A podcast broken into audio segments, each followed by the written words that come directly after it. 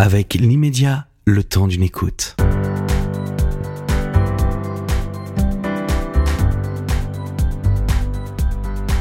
Mesdames, Messieurs, bonjour. Vous écoutez Liberté d'entreprendre, l'émission qui vous donne les clés du succès. Nous avons le grand plaisir de recevoir aujourd'hui Diane Decomte et Charles Dupont.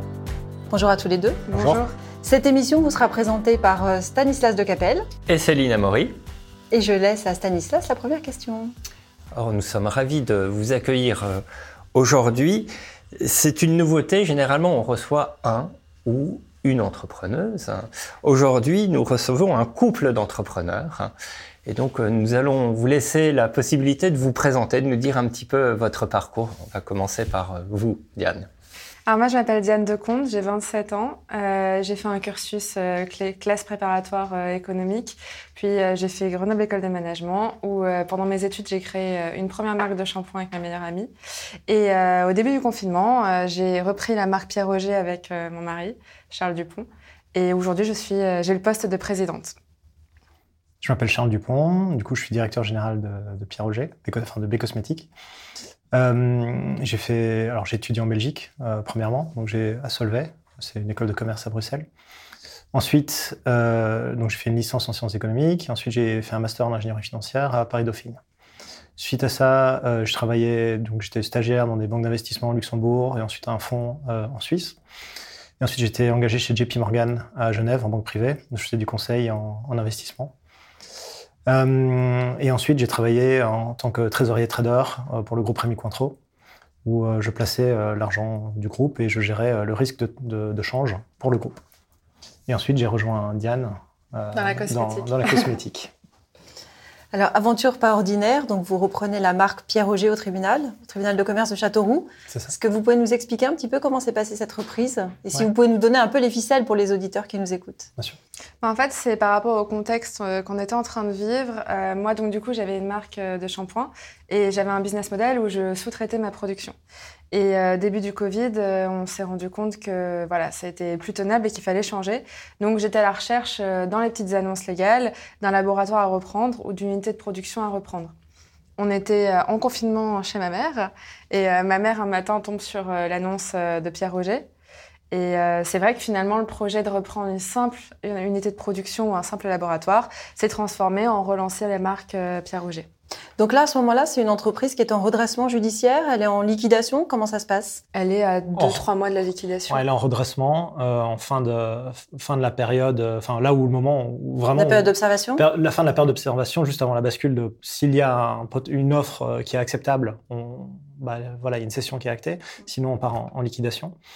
Euh, nous, on, la première fois qu'on qu a vu cette annonce, on s'est dit, bah, ça, ça, semblait être un nom. Alors, certes, c'est une entreprise qui avait qui avait eu de la, enfin, je sais pas, une un nom, notoriété quand même. Une hein, notoriété ouais, à l'époque, mais euh, en, de, en, 2020, quand on a, enfin, quand on a acquis cette entreprise, ça avait plus tellement de notoriété. Et encore moins pour notre génération. Mais nous, on se disait quand même, voilà, si ça tombe encore dans l'oreille de nos parents, par exemple, et de nos grands-parents, c'est que ça doit être comme toujours assez grand et euh, difficilement achetable.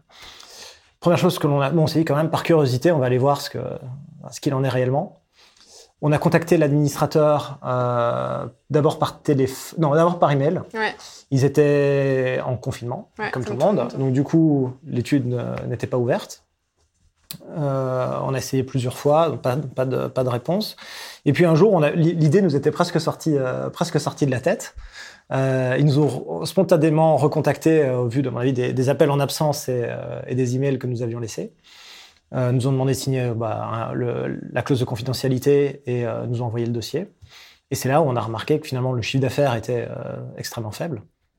Enfin, extrêmement faible. Comparé ah, vous, à ce qu'il a oui, été. Oui, vous êtes à 1,3 million, je crois, à peu près à ce moment-là. Un, ouais. un peu moins d'un million 3, 1 million 2, 250. Ouais, c'est ça. Et on se rend compte de l'étendue des dettes de l'entreprise qui, qui sont légèrement supérieures euh, au chiffre d'affaires. Et euh, du coup, d'où notre volonté à, à ce moment-là de, de, faire une offre pour la, pour la reprise de, de l'actif. Juste pour revenir euh, un peu avant la reprise. Oui. Euh, donc vous sortez d'école, euh, bien que déjà entrepreneuse. Vous, vous avez déjà euh, un parcours euh, professionnel. Euh, qu'est-ce qui vous a fait franchir le pas ou quel a été le moment où vous avez décidé on reprend ou euh, on devient entrepreneur En totale transparence, euh, il, y a eu un, laps de temps quand, donc on habitait à Bruxelles. Euh, j'avais quitté euh, l'entreprise Rémi Cointreau pour euh, pour monter un business. Ça n'a pas duré très longtemps parce que le, on va dire la conjoncture ne m'a pas beaucoup aidé. Mais je louais des bâtiments des bâtiments complets dans le centre-ville de Bruxelles et je sous-louais les unités sur Airbnb. Et j'ai commencé à faire ça pendant pendant que je travaillais chez Rémi Cointreau. Et euh, les revenus que je touchais de mes rentes locatives étaient euh, un, multiple de mon salaire. Et j'ai rapidement arrêté de travailler chez Rémi Cointreau. Et donc, du coup, je me suis retrouvé avec euh, bah, un moment un petit peu moins de 20 appartements qui me généraient des revenus. Euh, voilà. Et le problème étant que j'avais des loyers à payer tous les mois. Et le moment où est arrivé euh, le, le, ouais, le, confinement, mais surtout auparavant, déjà la crise Covid en Chine, ça a déjà réduit le nombre de visiteurs sur Bruxelles drastiquement. Et là, déjà, j'ai commencé à le sentir en me disant, bon, euh, finalement, mes revenus me servent maintenant presque juste à payer les loyers. Et c'était, alors que nous, on, a, enfin, nous, on avait nous-mêmes nos propres loyers de, vie privée à payer, etc. Ça devenait compliqué. Et puis là, tout d'un coup, ça s'est arrêté. Et euh, combiné au fait que l'entreprise de Diane, elle devait changer de business model, on s'est dit, bah, on n'a pas le choix. Et quelles sont les deux possibilités qui s'offrent à nous? Soit je retourne travailler en banque. Mais pourquoi pas? Pourquoi pas euh, après euh, quand en fait on était vraiment dans un c'était difficile on hein. était ouais on était tous les deux arrivés à la conclusion ce qu'on faisait ça ne marchait pas. Que on vivait tous les deux notre premier enfin notre premier échec. C'est peut-être peut-être qu'on était jeunes mais c'était quand même notre premier échec tous les deux. Et euh, c'est vrai qu'on était à se dire bah on, veut changer mais au fond on avait envie de faire quelque chose par nous-mêmes. Et c'est vrai que Pierre Roger est arrivé on peut pas le dire enfin je peux pas dire autrement que c'est un coup de chance. Ça nous arrivait vraiment sur sur la table et on s'est dit c'est faisable on veut le faire et J'en pense, je pense même à une petite anecdote toute bête. Hein. Je sais pas si vous voyez les livres de cuisine à la caisse au supermarché, euh, les, les, livres de recettes de cuisine. Le jour où on a eu le dossier de l'administrateur, la une de ce magazine, c'était Pierre Roger, le, le cuisinier Pierre Roger. Vous savez que celui qui a gagné Top Chef en 2014 s'appelle Pierre Roger et Auger est la même orthographe que la marque Pierre Roger. Le Pierre pays. Sauf que c'est Pierre comme le prénom. Et euh, c'est vrai que je trouve ce magazine et on se dit quand même c'est c'est gros quoi. La, vie nous amène vraiment sur le chemin de l'incidence. Ouais. Et juste sur ce sujet parce que c'est vraiment important. Ce qu'il faut vraiment à mon avis garder en tête, c'est que je pense malheureusement si j'avais eu un emploi stable à l'époque ou si je travaillais encore dans, dans une banque ou euh, dans un fonds d'investissement ou autre, peut-être que j'aurais pas eu l'audace de le faire. Et ça aurait été une énorme erreur. Parce que finalement, c'est parce qu'on avait presque plus rien à perdre qu'on l'a fait. Mais si on avait eu autre chose, peut-être qu'on n'aurait pas pris cette, voilà, cette initiative. Et je pense qu'il est important de garder en tête que de temps en temps, même si on est dans une situation stable, il faut, alors, on peut prendre des décisions à considérer, mais euh, il faut pas avoir peur du risque et que euh, prendre un risque calculé peut être beaucoup, beaucoup, beaucoup plus rémunérateur, même très rapidement, que de rester toute sa vie dans une situation très stable et confortable. Donc ne pas hésiter à se remettre en cause. C'est ça, C'est ça, et se dire qu'on peut toujours repartir de zéro, même quand on est jeune. C'est pas parce qu'on est jeune qu'on euh, n'a pas la, le besoin, et surtout qu'on n'a pas, le besoin même de se remettre à zéro et de repartir euh, sur de bons plans. En plus, nous dans l'offre, il y a le bâtiment. Euh, du moment où il y a des biens immobiliers dans une offre, euh, voilà, on savait très bien que le prix qu'on allait proposer était inférieur à la valeur du bâtiment. Donc au pire, bah oui, au pire, euh, c'était, on allait dans le mur, on pouvait toujours vendre le bâtiment et rembourser euh, nos dettes. Pour les auditeurs qui nous écoutent, euh, je reviens un peu sur cette session au tribunal de commerce. bon voilà, effectivement, comment ça fonctionne C'est il y a la valeur des actifs, mais l'essentiel pour le tribunal, c'est la sauvegarde de l'emploi. Exactement. À partir du moment où vous engagez sur une reprise des collaborateurs, vous avez une forte chance que votre dossier passe. Et là encore, vous avez de la chance parce que vous êtes au moment du confinement et vous êtes le seul ou quasiment le seul repreneur. Alors, euh, historiquement, on n'était pas les seuls. Ouais, mais le, c'est ça. mais euh, parce que donc Pierre Roger marque quand même qu'il y avait une résonance euh, internationale, et donc il y avait deux groupes chinois qui étaient intéressés sur la reprise de la marque, deux groupes qui avaient une offre en toute transparence qui était dix fois supérieure à la nôtre. Euh, qui du coup arrangeait énormément l'ancienne propriétaire parce qu'elle payait toutes ses dettes et même repartait avec un bénéfice. Donc c'était parfait pour tout le monde. Sauf est arrivé le premier confinement euh, en France et que le premier jeudi du confinement, c'était la même date que le jour de l'audience. Et donc cette audience a été annulée. euh, suivi le mois de confinement, enfin les trois mois de confinement. Et ensuite, nous, on était les seuls à se remanifester, ce qui fait qu'on était à un mois de la liquidation, parce que je crois que la liquidation était prévue pour fin juillet. Il y avait d'abord une audience initiale à laquelle on a demandé un délai, euh, un délai additionnel pour pouvoir continuer à étudier le dossier. Donc, on a fait une lettre motivée expliquant euh, qu'on était vraiment intéressé, mais sans aucun engagement de notre part. Oui, parce que pendant ce délai, je me permets d'intervenir, pendant ce délai, les dettes continuent à courir. Bien sûr. Absolument. Dettes continuent à courir. Alors, la majorité des dettes étaient des dettes sociales. Euh, alors, mais en sachant que si l'entreprise était reprise, de toute façon, les dettes sociales allaient être implicitement remboursées puisque l'emploi continuait à être préservé et que nous allions nous-mêmes générer euh, enfin, des cotisations que nous allions payer. Donc, euh, donc voilà, finalement, c'est un calcul. Vous vous êtes fait accompagner, aider pour tout ce processus de reprise à la barre du tribunal ou vous vous bah, êtes débrouillé On s'est, on s'est fait. Alors, on a été accompagné par un expert comptable et un avocat en qui on a extrêmement confiance. Cependant, on n'était pas accompagné par des experts de la reprise. C'était un peu pour tout le monde, même pour notre avocat, qui est habitué, habitué à travailler en pharmacie. Donc, c'est pas forcément euh, la reprise, c'est pas son domaine de son cœur de métier. Son cœur de métier.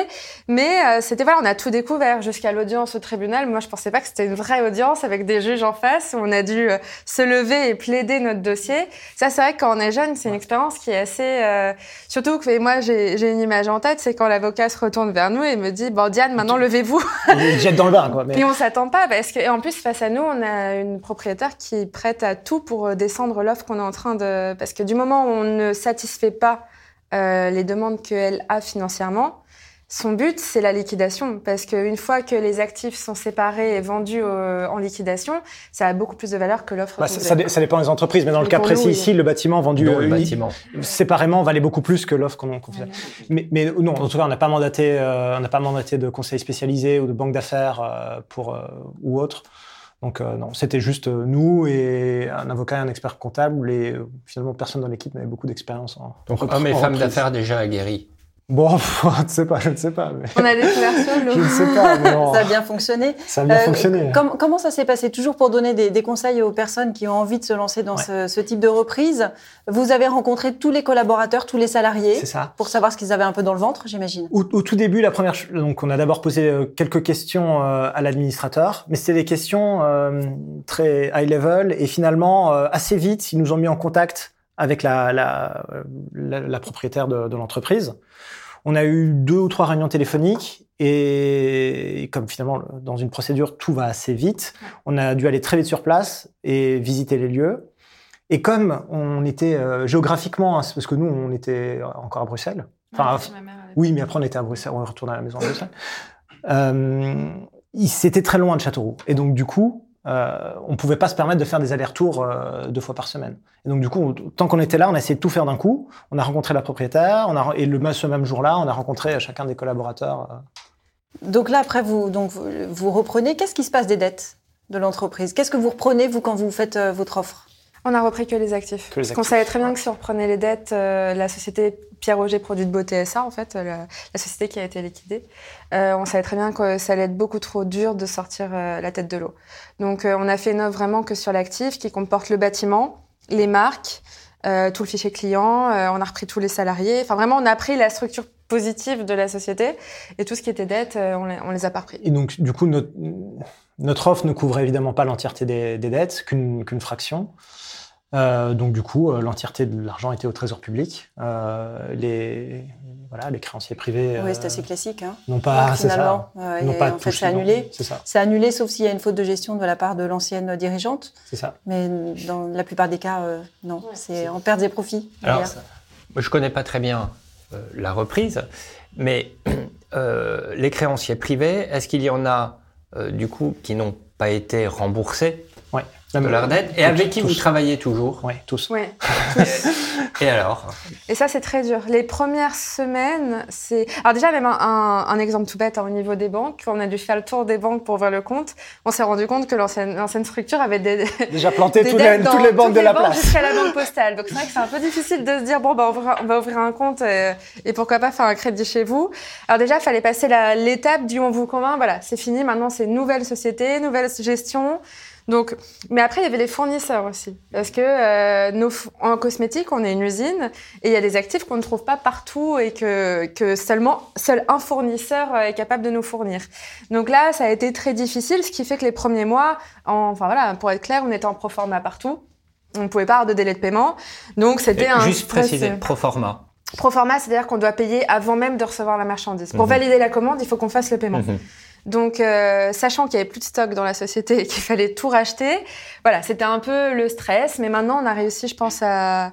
Et au contraire, aujourd'hui, on se rend compte que beaucoup de nos fournisseurs sont contents d'être restés avec Pierre Roger et de suivre un peu la reprise et la relance. Et Juste, ce qui, est, important de garder en tête, c'est que notre, entreprise, elle est à Châteauroux. Et donc, à Châteauroux, c'est une petite ville, euh, des banques, il doit y en avoir, je sais pas, 5, 6, mais il y a un ou deux chargés d'affaires entreprises mm. par banque. Et euh, donc, finalement, l'activité, euh, même si le nom de l'entreprise change, l'activité, tout le monde la connaît. Si vous êtes à Paris, dans une grande ville, euh, je sais pas, il y a il y a 100, 100 chargés d'affaires d'entreprise euh, par, euh, par centre d'affaires et votre nom d'entreprise change, ils ne savent pas, peut-être pas ce que vous faites réellement, comme, enfin, si c'est la même entreprise qui a planté la banque euh, six mois auparavant. Oui, ça se voit pas forcément. C'est ça. vous parliez de, donc du financement, les proformas, les fournisseurs, etc.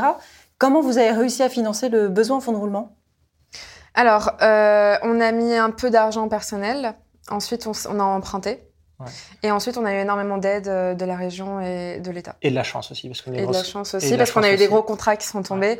C'est-à-dire que trois mois avant, après la reprise, on a eu un énorme contrat avec la Corée, ce qui a permis de, bah, finalement, ce qui nous a fait tenir le temps qu'on signe avec notre partenaire chinois après. Donc, euh... Mais obtenir euh, un prêt de la banque, alors que, enfin, vous n'êtes pas du coin, mm. vous êtes jeune, mm. c'est pas un désavantage, mais ça peut éveiller un petit peu de, de questions. Euh, et puis vous reprenez une activité bah, qui, a, qui, qui, a flanché. Euh, comment vous avez négocié On se bat. ouais. Vous avez, donné, déjà, des, il faut vous avez donné des garanties alors, vous, non. vous avez mis votre maison euh, dans la balance enfin, que sur une très... Alors déjà, en France, il y a un système qui est super, c'est les garanties de la BPI. Mhm. Euh, déjà, ça, ça, rassure pas mal les banques. Sur la partie restante, je pense qu'il y a une, une, une, petite fraction qui est garantie personnellement, mais ce n'est qu'une petite fraction. Le reste, bah, c'est en sachant qu'on avait des actifs supérieurs, euh, largement supérieurs au, montant, au montant que l'on empruntait, ça a rassuré les, les banques, mmh. nos partenaires bancaires. Donc, euh, donc finalement, encore une fois, c'est juste qu'en termes de ratio, euh, ça rentrait dans les. C'est juste qu'on a, on a eu un projet crédible et que on, l'a bien expliqué avec, un, avec un projet cohérent. Et, on s'est rendu compte, alors sûrement en province plus qu'ailleurs, qu'on a tout de suite euh, communiqué rapidement auprès de la presse. Ouais, ça a beaucoup aidé. Et que ça, ça a aidé parce que bon, dans la région centre, le journal c'est la Nouvelle République. Mhm. Et euh, c'est vrai que le lendemain de la reprise, on a fait la une. Et de suite, les, pour, les, pour nos banques, ça a montré qu'on avait vraiment, qu'on était peut-être capable de porter l'image de la reprise. Et ça a énormément aidé. Je sais que sur LinkedIn, on communique aussi pas mal. Ça aide aussi dans la confiance que nos conseillers ont euh, sur la structure. Et je me rappelle, on était en attente. Euh, enfin, en tout cas, il y a une des banques qu'on avait sollicité qui nous avait pas donné de nouvelles. Ils disaient ouais, je dois toujours y réfléchir ou c'est en étude, etc. Et le lendemain de la de la grande une euh, du journal local, et même si ça peut paraître, enfin, dire c'est un journal local, ça a aucune influence, c'est quand même lu par, surtout dans les petites villes, c'est lu par la grande, grande majorité de la population. Ça a eu, le lendemain, ils nous ont rappelé, ils nous ont dit, OK, on, on vous suit. Et euh, parce que ça, eux, pour la banque, ça a apporté une image positive aussi de la banque, de se dire, bah, OK, c'est la banque qui accompagne les jeunes repreneurs, etc. C'est euh, valorisant. C'est ça. Ouais. Quand vous reprenez, euh, il y a combien d'instituts qui existent encore? On avait à peu près 250 instituts en France. En France, après, 400 à travers le monde. Donc on était quand même distribué dans pas mal de points de vente. Euh, après voilà, je vais aller dans le voilà, on a certains points de vente euh, qui sont des points de vente hérités du temps. Euh, ouais. C'est voilà, c'est l'institut de beauté comme on peut imaginer dans les petites villes, mais c'est des clients fidèles et ça, de toute façon, nous, ce qui nous a rassuré dans la reprise, c'est qu'on s'est dit quand des clients et c'est la réalité, nos clients pour la plupart sont au moins clients depuis 10 ans. Et je dirais même qu'on a une grosse moyenne à 30 ans de clientèle, 40 ans de clientèle. Quand 60 ans après, quand la marque a fait aussi peu d'efforts pour, euh, pour euh, se, se, faire vivre et, et, se montrer, qu'on a encore une clientèle euh, comme ça, c'est qu'on a le moyen de développer n'importe quel client en parallèle. C'est que les produits doivent être de qualité. C'est ça. Oui. Alors, vous reprenez Le jour d'après, il se passe quoi? C'est l'angoisse totale. C'est la première fois qu'on a fait une crise, mais vraiment une crise d'angoisse. Vous avez que... bu le champagne quand même, non? Non, même pas. Impossible. Même pas. Impossible le soir, et ah on dit on l'a eu, merde, on l'a eu. Qu'est-ce qui se passe? Qu'est-ce qu'on fait maintenant? Et c'était vraiment ça. Hein, Alors racontez le lendemain. Vous arrivez dans la société, vous, avez ouvrez la porte. C'était la... non, c'était pas la première fois que vous y alliez. C'était la deuxième fois. La deuxième. Et sachant que pour les salariés, ils n'étaient pas au courant. Ils étaient même, ils avaient même pas encore. En fait, donc euh, ils ne savaient pas de ce qui, enfin, ce qui allait arriver le lendemain. L'audience, c'était un 22. Mercredi. c'était un 22. Donc, on a à 10 ou 11 heures du matin. Euh, on a reçu la confirmation par notre avocat à 18 heures que ça allait nous être euh, attribué. ouais. On a reçu vers 20 heures un document provisoire euh, de l'administrateur judiciaire. Les clés et, non, et les clés, non, on les avait pas. Donc c'était le lendemain. Euh, c'est les employés, qui, les collaborateurs qui sont sur place, qui ont ouvert le bâtiment. Eux-mêmes n'avaient pas été informés. Ils ne savaient pas s'ils avaient perdu leur emploi ou pas. En fait, ils ne savaient pas s'ils venaient au travail. Mais comme ils nous avaient vu visiter, parce que nous on avait bien senti quand même que c'était plutôt positif après l'audience, on a, l'avocat voulait voir le bâtiment, donc on a été faire un tour. C'est un, un gros bâtiment, 3000, enfin 3000 mètres carrés. Donc on a été, on a faire le tour du, du bâtiment et les, les, employés nous ont nous ont vus et ils s'étaient donc doutés que ça allait être positif. Et c'est comme ça, ou finalement, c'est pour ça qu'ils ont quand même été travailler le lendemain, parce que euh, ils se disaient, ouais, Mais c'est une vraie angoisse, parce qu'on reprend au tribunal, on ne sait pas si les chiffres qu'on nous a montrés sont vrais. Et je me rappelle euh, quand l'assistante commerciale est venue en fin de journée nous montrer le chiffre d'affaires du jour, et on, s'est regardé avec ça, on fait, c'est bon, il y, a, vraiment de l'argent qui rentre euh, tous les jours. On, on a fait une petite due diligence, mais encore une fois, c'est rapide. On a, nous, avec nos moyens, on n'avait pas les moyens de mandater un cabinet. Alors, si, si vous voulez faire les choses sérieusement, évidemment, vous mandatez une équipe de due diligence qui va venir 3-4 euh, jours sur place, mais ça coûte très très cher. et nous, on, l'a fait nous-mêmes, quoi, avec les comptes et les opérations comptables. Il y a un truc que je voudrais savoir, c'est vous aviez préparé votre entrée du premier jour? Non. Non. Non, c'était le soir vous apprenez, le soir vous apprenez, dit ah ouais, bah, il faut y aller demain. Et là, mais vous n'aviez pas préparé. Vous n'êtes pas dit bon alors euh, euh, Diane, toi tu fais ça, Charles tu fais ça. Qu'est-ce que vous, qu'est-ce que vous voulez préparer? Ouais. Ce qui est sûr, c'est qu'on s'était un qui peu. Qui a parlé aux salariés en premier? Qu'est-ce que vous avez dit? On a alors nous, on travaille toujours à deux. C'est, ça, enfin, voilà. dans le quotidien quand on faut en parler, reparlera. Quand faut parler euh, aux salariés, on est toujours tous les deux. Et euh, voilà, après, on, on, était conscients tous les deux des tâches et ça s'est réparti naturellement. Mais le premier jour, ça c'est clair que c'était plutôt. Euh... On a fait une réunion avec tout le monde et après on a dit bon, euh, continue à faire comme comme d'habitude et on va essayer d'aller un peu mieux comprendre les process. C'est ça, c'était euh, surtout à nous d'apprendre en fait. Le premier jour, c'est que on a on a récupéré une équipe. Certains étaient là depuis 40 ans, c'est eux qui avaient des choses à nous apprendre. On allait sûrement pas arriver et leur dire faut faire comme ça. C'est pas trop difficile la différence d'âge? Voilà. Par rapport aux collaborateurs Oui, bien sûr. Parce que vous allez manager une équipe qui est là, qui connaît le produit. Vous arrivez, vous êtes complètement novice. Quelle légitimité vous avez? Au début, c'est très dur. C'est très dur et c'est dur de gagner la confiance ah. quand en plus ils ont vécu deux, deux redressements judiciaires euh, en, en 10 ans. Quoi. Donc, euh... Les premiers mois, c'était très dur. Après, c'est à nous de prouver notre crédibilité. Et puis, euh, peu, je pense que peu importe finalement l'âge euh, des personnes, euh, c'est plus une question de, de, de façon de penser et aussi d'être efficace ou pas et d'avoir une légitimité sur les. Le professionnalisme. En ouais, c'est ça, c'est le professionnalisme. Ouais, et savoir embarquer l'équipe et dire on y va, on est ensemble. Place. Ça, c'est un truc qui est très important chez nous. C'est que chacun a sa place, chacun a sa parole, et nous, on est extrêmement ouvert à la discussion avec tout le monde et tout le monde, hein, de la prod euh, jusqu'à euh, un ingénieur chimiste. Euh, et c'est vraiment quelque chose qu'on met devant, c'est que chacun, si quelqu'un a une idée, elle doit être mise sur le sur la table et on doit en discuter. Et ça, c'est quelque chose qui a énormément changé d'avant, parce qu'on était sur un management vraiment euh, cliché. Il y a la production qui est en bas, les bureaux qui sont en haut. Très vertical. Et ça, on a totalement bousculé cette manière de penser. Et voilà, aujourd'hui, moi, je suis heureuse parce que je sais que nos salariés viennent avec le sourire au travail, alors qu'il y a quelques années, c'était avec la boule au ventre qu'ils y allaient. et ça, ils nous disent. Ouais, ils ont aimé ce changement. Ouais. Et moi, je me rappelle. Tout le monde l'a pas accepté, hein, quand même. Il y, a, il y a quelques-uns qui l'ont pas accepté, mais. Mais j'ai l'image encore d'une de, nos collaboratrices qui est partie à la retraite cette année et euh, qui donc est là depuis le début de Pierre Roger et euh, qui une des petites mains du conditionnement, mais qui, je pense, on ne, on ne trouverait plus quelqu'un comme elle aujourd'hui, qui nous, en partant, était avait les larmes aux yeux, et nous dit que ça y est, elle pense que Pierre Roger est enfin dans de bonnes mains. Et ça, pour nous, c'est le plus beau cadeau qu'on peut nous faire. Rappelez-nous combien de salariés? Alors qu'on a repris. Euh, 13, 15. Mm. Euh, là, maintenant, on est 32. Euh, mais bon, ça reste petit comparé. Enfin, on a, on a eu 200 collaborateurs à une époque. Euh, à, une époque où les entreprises étaient beaucoup moins mondialisées qu'elles le sont aujourd'hui. C'est dans les années 70, 80. Les entreprises qui faisaient la taille de Pierre Roger dans les années 70-80, aujourd'hui, c'est des entreprises qui font plus d'un milliard de chiffre d'affaires. C'est euh, enfin, Sisley, c'est Clarins, c'est. Euh, oui, rappelez-nous à l'époque, justement, comment se situe euh, Pierre Roger dans le monde de, la cosmétique Dans les années 80, Pierre Roger, je pense que c'est le leader européen de l'Institut de beauté, facilement. On est à peu près à 45 millions de chiffre d'affaires équivalent euros. Ouais, ah, encore une fois, à une, époque, parce qu'aujourd'hui, aujourd'hui, 45 millions, c'est pas grand-chose, c'est une, une, PME, une petite PME. Euh, à l'époque, les, voilà, la cosmétique, on n'exportait pas beaucoup en Chine, on n'exportait pas beaucoup euh, dans d'autres pays. c'était européen. Donc, euh, les entreprises qui faisaient ce chiffre d'affaires-là à l'époque, aujourd'hui, en font, font autour du milliard. Et donc, ça a périclité doucement. Exactement. Et l'équipe en place, les descendants de Pierre Roger, comment il s'est rien passé? Enfin, pas d'énergie, pas de motivation pour redresser la barre? Pas de compétences peut-être? Simplement l'idée de se dire qu'on a des produits qui sont efficaces et on reste derrière ça. Et qu'un produit se vend tout seul sans forcément. La qualité fait vendre. Et que malheureusement, quand on a passé le cap des années 2000, euh, la qualité ne fait plus vendre. La qualité, c'est ce qui fait la fidélité. Et ça, c'est top parce que c'est ce qu'on a chez Pierre Roger. Mais il euh, faut faire autre chose pour vendre. Et ça suffit plus pour durer. On s'arrêtera sur cette question aujourd'hui.